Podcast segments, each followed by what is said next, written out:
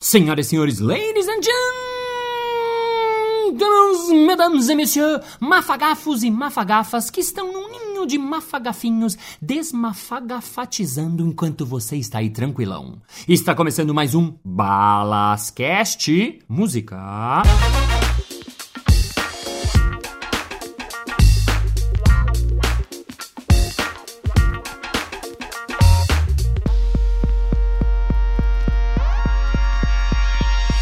Olá, olá, olá! Seja muito bem-vindo ao meu podcast, re-bem-vindo você que já viu algum, bem-vindo pela primeira vez você que está chegando aqui que nunca ouviu. Aliás, se você nunca ouviu, eu aconselho você a ouvir o primeiro, porque é uma ordem, né? Então esse é o 14 e começa no 1 e vai subindo, vai subindo, chega até aqui. E se você quiser, afinal você é livre, você faz o que você quiser. Então vamos continuar with the story of my life. Jogando no Quintal espetáculo pioneiro de improviso no Brasil.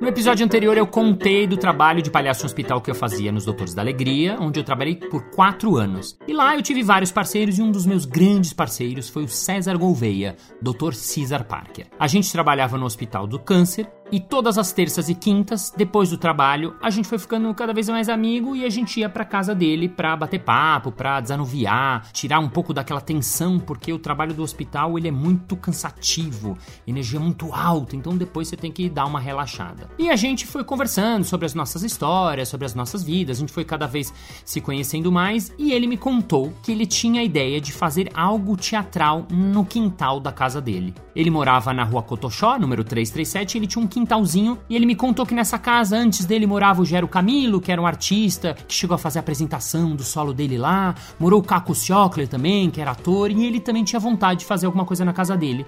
E ele me perguntou: "Poxa, você não quer fazer alguma coisa juntos aqui?" E a gente começou a pensar o que que a gente poderia fazer no quintal da casa dele. A primeira ideia que ele tinha era fazer algo tipo um espetáculo que tinha em São Paulo chamado Tamara, onde as pessoas chegavam na casa e entravam em vários cômodos, na cozinha, na sala, no quintal, e lá tinham pequenas apresentações, pequenas coisas, a pessoa ia percorrendo um circuito, assim, para ser uma coisa bem alternativa. E a gente foi pensando, pensando, e ele me perguntou: você não viu nada legal lá na Europa que talvez a gente pudesse fazer aqui? E eu contei a ele do espetáculo de improviso que eu tinha assistido na França há dois anos atrás. Quando eu contei, ele ficou surpreso, mas como assim de improvisação? Naquela época, vale lembrar que não existiam espetáculos de improviso no Brasil. Ninguém fazia o improviso. O improviso existia como técnica dentro do teatro, isso existe desde o início do teatro, mas assim, o improviso como formato, como um final, como um espetáculo que o público vê ele sendo criado ali na hora, não existia. E aí ele foi me perguntando, mas como assim? Eles combinavam antes? Eu falei, não, não, eles faziam tudo na hora. Mas na hora era tudo improvisado? Eu disse sim, era 100% improvisado. Eles pegavam títulos do público e a partir desse título eles criavam cenas na hora aos olhos dos espectadores. E ele achou aquilo do cacete. Ele perguntou: será que a gente consegue fazer isso aqui? Falei: puxa, não sei. A gente pode testar, a gente pode tentar. E a gente ficou conversando, conversando, conversando. E a gente teve a ideia de juntar as duas linguagens: o palhaço, que era a linguagem que a gente trabalhava, que a gente sabia fazer, com essa coisa chamada improviso, que eu tinha assistido um espetáculo e a gente via o que, que saía dessa mistura. Então a gente começou a se encontrar no quintal da casa dele e começaram os primeiros ensaios, só eu e ele, pensando o que a gente poderia fazer dessa mistura. Então começamos a pensar o que a gente poderia fazer. O espetáculo de improvisação que eu tinha assistido na França, que era a nossa única referência, era um espetáculo que era inteiro baseado, todo ambientado como se fosse um jogo de hockey. Então, por exemplo, o patinoar, que eles chamam ringue de patinação, era o palco do teatro. O juiz vinha vestido como um juiz de hockey. Os jogadores tinham roupas como os jogos de hockey. Então a primeira coisa que a gente pensou, porque a gente não queria fazer uma cópia, a gente queria fazer algo que tivesse inspiração nesse espetáculo, mas algo que fosse nosso, pessoal. E a primeira coisa que a gente teve, o primeiro grande insight que a gente teve foi: bom, vamos trazer para o esporte nacional, que é o futebol. E se a gente ambientasse o nosso jogo, mas em vez de ser um jogo baseado no rock, vai ser um jogo baseado no futebol. Então essa foi a nossa primeira grande sacada, nosso primeiro grande insight. E a gente continuou pensando, o que mais a gente poderia ter ideias? Que jogos novos a gente poderia fazer? O que é que a gente poderia fazer? E ficamos pensando, pensando, pensando. Esse tempo todo, o César comprou uma piscina Regan. Então sempre que a gente chegava do hospital, a gente enchia a piscina Regan, colocava no quintalzinho da casa dele, colocava às vezes uma cervejinha, um whisky e ficava deitados ali, classe média, fingindo que era rico, tentando ter ideias e fazendo brainstorms dentro da nossa piscina Regan.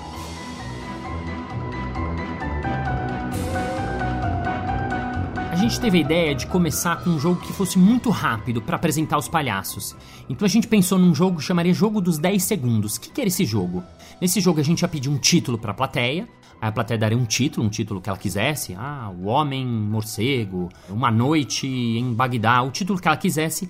E a partir desse título, cada um dos jogadores teria 10 segundos apenas para fazer uma cena em cima do título dado. Só que a gente não sabia se isso era possível, então o que, que a gente fez? Um dos dois ficava sentado e ficava imaginando títulos que o público poderia dar, enquanto o outro ficava ali de pé, fazendo as cenas e tentando ver se era possível fazer uma cena em 10 segundos. Então um ia dando título, dando título, dando título, e outro ia fazendo, ia fazendo, ia fazendo. Aí na sequência invertia. Um ficava sentado e o outro ia fazendo, ia fazendo, fazendo. Depois de alguns meses de experiências, a gente chegou no que seria o primeiro roteiro do espetáculo Jogando no Quintal, um jogo de improvisação de palhaço. E aí a gente sentiu a necessidade de chamar mais pessoas para essa pesquisa. A primeira pessoa que a gente chamou foi a Paola Musatti, a palhaça Manela, que era uma palhaça que já trabalhava com a gente no hospital. A gente sacou que palhaços que trabalham no hospital têm muito a experiência de improvisar, de criar no momento presente. Por quê? Porque quando você trabalha no hospital, você tem que lidar com tudo que acontece. Você lida com a criança, lida com o médico, lida com a enfermeira, lida com o soro, lida com a cama, às vezes com quatro, cinco crianças ao mesmo tempo. Então essa rapidez, esse raciocínio, essa agilidade que o improviso estava demandando, a gente percebeu que palhaços no hospital poderiam ter. Então a primeira palhaça que a gente pensou foi uma palhaça que tinha essa experiência que era a Manela. Então a gente começou a treinar os três no quintal da casa do César. Na sequência a gente chamou o Eugênio La Salvia, que era um músico, porque a gente sacou que ter alguém que precisaria fazer a parte sonora, fazer os sons das onomatopeias, a trilha ao vivo, seria um músico improvisador, e aos poucos fomos chamando outros palhaços para compor o elenco. A primeira ideia que a gente teve foi de fazer um jogo de meninas contra meninos, homens contra mulheres. E eu lembro que a gente tinha pensado era eu, o César Gouveia, o Cláudio Carneiro, que era palhaço nos Doutores também, contra a Manela e a Vera Budi, que foi outra palhaça que a gente já chamou a Emily para entrar nos treinamentos. E estávamos em dúvida quem seria a terceira palhaça. Uma vez que a gente treinou bastante, a gente percebeu que era hora de chamar alguém pra gente fazer um jogo treino, pra gente brincar, pra fazer tipo uma pelada, um amistoso. Então tínhamos três amigos palhaços que eram Alan Benatti, Chabilson, Denis Goios, Fritz e a Gabriela Argento a Palhaça do Porto, que já era um trio, que trabalhavam com a Beth Dorgan, eles tinham um espetáculo, eles eram um trio já formado. A gente perguntou, escuta, vocês querem vir um dia fazer um jogo treino com a gente? Mas um jogo de quê? Um jogo de improviso. Como assim? Não, vocês vão ver, vocês vêm lá e a gente explica para vocês. Então, eles vieram no quintal da casa do César, lá na rua Cotoxó. O Ézio Magalhães, que estava com a gente nos treinamentos, foi o primeiro juiz que a gente chamou para esse treino, o Palhaço Zabobrim. E a gente fez um joguinho treino, chamamos dois amigos nossos, que iam ser o público, e o público dava os temas pra gente, quer dizer, eles dois davam os temas pra gente e a gente fez um amistoso. Éramos nós três, que já estávamos ensaiando, contra eles três que nunca nem tinham visto, nem sabiam jogar o negócio. E a gente conversando antes falou: puxa, a gente vai dar uma lavada neles, né? Porque a gente já tá craque, a gente tinha treinado já alguns meses e eles nunca tinham treinado. Bom, Resultado, o jogo foi muito acirrado, a gente ganhou por um ponto, assim, no final mesmo. E quando eles foram embora, a gente ficou conversando e falou: Nossa, eles foram muito bem. Talvez a gente tenha que chamar eles para jogar junto com a gente, ser parte do elenco. A partir daí, no primeiro elenco mesmo, a gente chamou a Gabi e o Alan. Mais pra frente, o Denis viria a ser chamado também. E aos poucos fomos fechando o elenco. Chamamos Paulo Federal também, que é o Adão, o palhaço que fazia espetáculos na rua. Então ele tinha também esse background de lidar com o público na hora, de jogar com o público na rua, com o mendigo, com o cara que interrompe, com o cachorro, né? Essa aptidão da rua que é de jogar no instante no aqui agora. E fechamos o elenco e passamos a treinar duas a três vezes por semana, todas as semanas. Uma vez que todo o elenco estava bem azeitado, a gente começou a fazer as experiências com pequenos públicos. Então, na época eu dava aula, eu chamava 15 alunos para assistir, o César e os amigos chamavam pessoas, a gente chamava oito pessoas, sete pessoas, fizemos várias, várias, várias, várias, várias pequenas apresentações. E um dos palhaços que a gente chamou para completar o elenco era o Cristiano Carnas, o palhaço Fandango. E o Chris, ele vinha de um trabalho com a Akito no Espaço Nova Dança, onde ele trabalhava o contato e improvisação.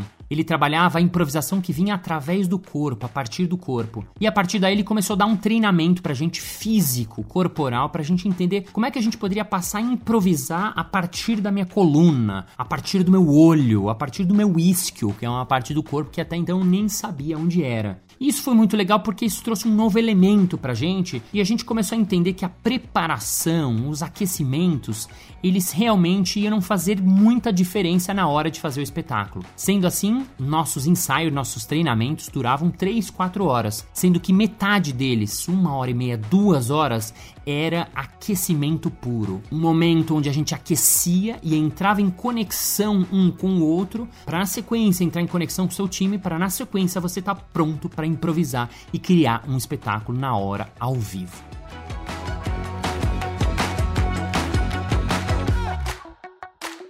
Esse processo todo começou em 2001 e demorou um ano e meio entre ensaios, aquecimentos, preparações, tentativas, chamadas de elenco. Eu e o César éramos os diretores do espetáculo e os criadores do espetáculo, mas a gente não tinha a menor noção do que a gente estava fazendo, porque eu só tinha essa pequena referência do espetáculo e mais nada. O elenco nunca tinha visto nada, nem o César, quer dizer, era realmente uma grande incógnita o que iria acontecer. A gente fez vários ensaios, vários testes, muita coisa deu errada, muito público deu feedback pra gente de coisa que não funcionava, porque a gente já foi fazendo essas pequenas apresentações para públicos selecionados, públicos chamados, até que uma hora a gente chegou à conclusão que podemos fazer a estreia. Jogando no Quintal, jogo de improvisação de palhaços. Esse era o título do nosso espetáculo. Ele iria acontecer no quintal da casa do César. Um quintalzinho pequeno, pequeno. A gente conseguiu algumas cadeiras emprestadas do Alessandro Azevedo, que fazia o sarau do Charles, e tinha essas pequenas cadeirinhas, que eram umas cadeirinhas que ocupavam um pequeno espaço. Nas laterais a gente colocou três banners que a gente tinha trazido do Rio de Janeiro. Eram banners de madeira super pesado que a gente tinha conseguido de restos do carnaval do ano passado que a gente foi para lá. Bandeirolas vermelhas e azuis recortadas, todas à mão pelo elenco. Nessa época não tinha produção nenhuma, o elenco fazia tudo, tudo, tudo. E decidimos que era hora de avisar o público que teria um espetáculo, vender os ingressos, os ingressos eram vendidos a 10 reais e finalmente, em novembro de 2002, acontecia a estreia do Jogando no Quintal. Fim desse episódio. Muito bem, muito bem, muito bem. Chegamos ao final de mais um episódio. Ah! Mas semana que vem tem mais. Ei! Muito obrigado a você que tem acompanhado o meu podcast. Obrigado pelos feedbacks. A galera tá mandando feedback pelo grupo Balascast, que tem lá no Facebook. Então, se você quiser participar, entra lá, que tem muita coisa legal. Eu dou informações extras, sorteio convites para meu espetáculo e muitas coisas bacanas e divertidas. Ou mesmo no meu site, onde você também pode deixar o seu comentário. Sendo assim, chegou a hora do nosso momento merchan.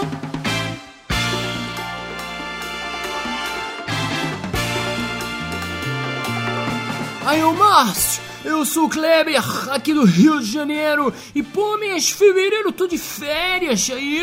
Tô sem nada pra fazer essas paradas aí, sabe como é, né? E eu queria saber como é que faz um curso de improviso aí de férias, ou mesmo de palhaço de stand-up comedy. Hein, Márcio Balas? Fala aí, ó. Valeu, Kleber, pela pergunta. E coincidência ou não, agora em fevereiro tem os cursos de férias na Casa do Humor. Curso de stand-up, curso de improviso, curso de palhaço, para qualquer pessoa pessoa iniciante, pode ser surfista, pode ser paraquedista, pode ser benzoarista, pode ser o que você quiser. Tem curso de final de semana e curso durante a semana casadomor.com.br. É isso aí, muito obrigado pela sua audiência. E se você já assistiu alguma vez o Jogando no Quintal ao vivo e lembra de alguma história incrível que você assistiu, manda pra gente porque eu tô coletando essas histórias. E um desafio a você que está ouvindo: se você conseguir falar essa frase e mandar um vídeo errando muito, o melhor pior vídeo vai ganhar meia bolsa na casa do humor. A frase é a seguinte: Num ninho de mafagafos, seis mafagafinhos há. Quem os desmafagafizar, bom desmafagafizador será. Entendeu? Se não entendeu, ouve e volta de novo. Muito obrigado. Thank you very much. I appreciate for your honor, for your agents, and for everything, and for your motivation because you are the most friend for the all in other words, the motivation. Thank you. No ninho de mafagafos, seis mafagafinhos há. Quem os dema... No ninho de mafagafo, seis mafagafos. Caralho. Jogando. É.